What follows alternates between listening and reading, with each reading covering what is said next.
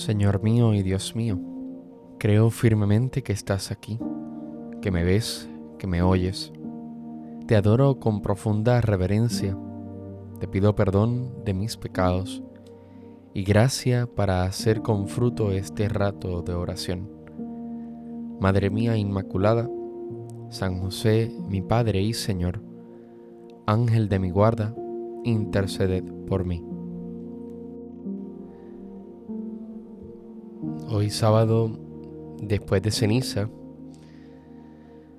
la primera lectura le da continuidad a la primera lectura de ayer. Ayer veíamos los versículos del 1 al 9 y hoy vemos los versículos del 9b al 14.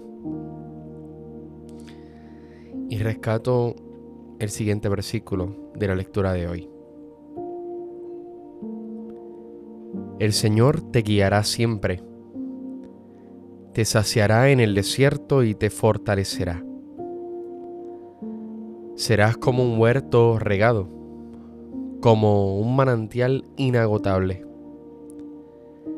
Reconstruirás viejas ruinas, edificarás sobre los antiguos cimientos.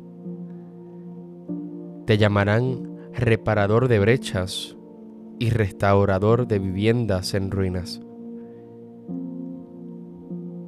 El Señor será tu delicia.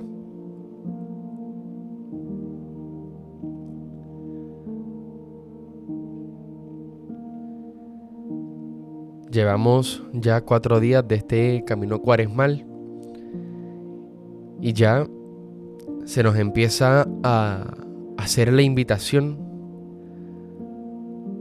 a tomar conciencia de que el Señor no nos deja solos. Porque desde nuestra humanidad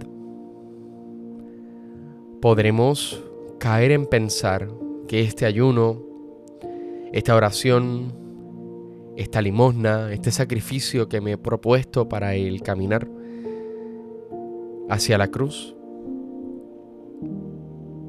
no tiene ningún sentido o que inclusive nos podíamos llegar a sentir en algún momento solos, sin la compañía de Jesús a nuestro lado.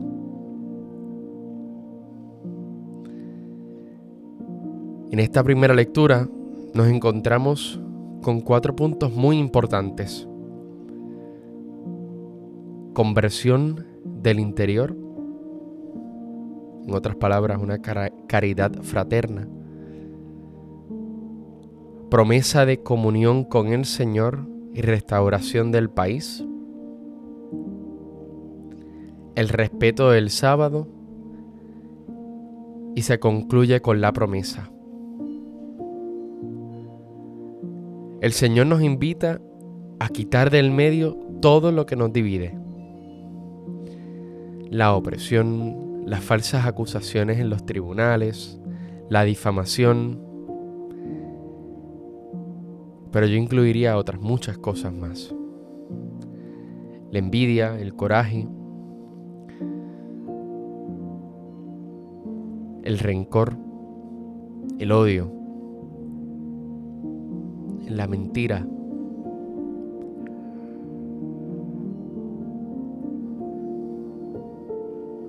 El Señor nos invita a quitar todas estas cosas del medio que nos dividen en la sociedad, en la comunidad, que nos divide en nuestro interior, para entonces construir la comunión nivelando las diferencias.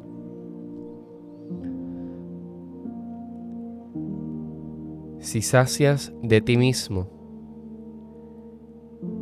al hermano en dificultad, el Señor te saciará.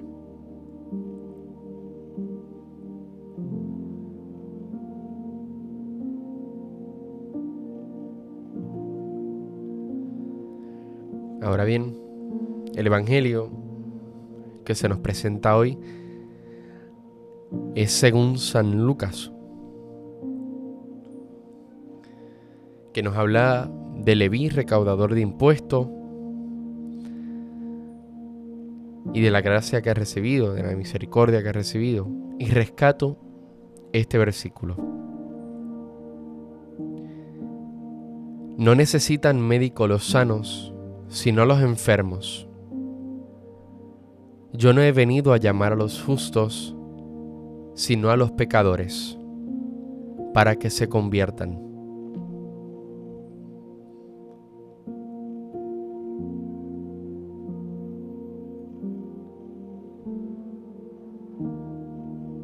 La llamada de los primeros discípulos, gente ruda y sencilla,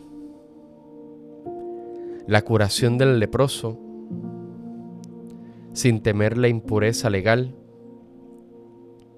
el perdón de los pecados y la curación del paralítico.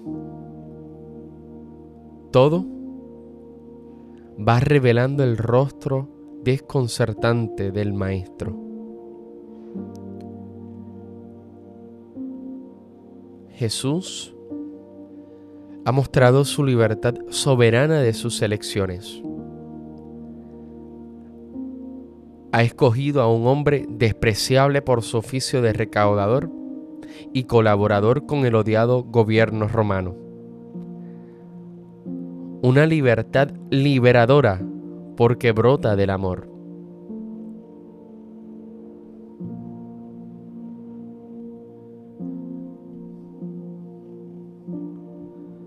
Ahora bien, me gustaría que trazáramos una mirada al versículo 28 de este Evangelio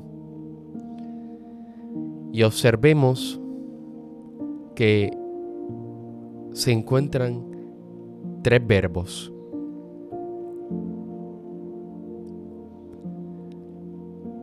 Jesús llama a Leví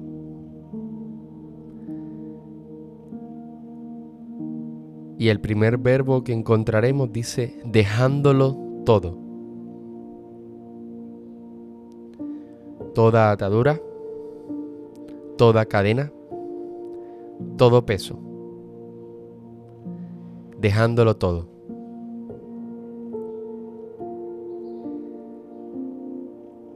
El segundo verbo que encontraremos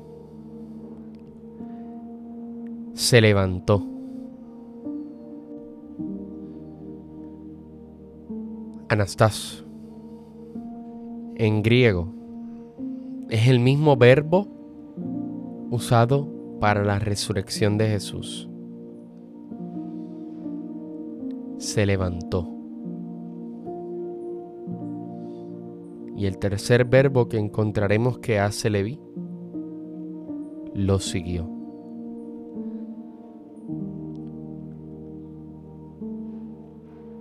Dejó todo se levantó y lo siguió. La liberación y la resurrección a una nueva vida se orientan a seguir a Jesús, a seguir la misión.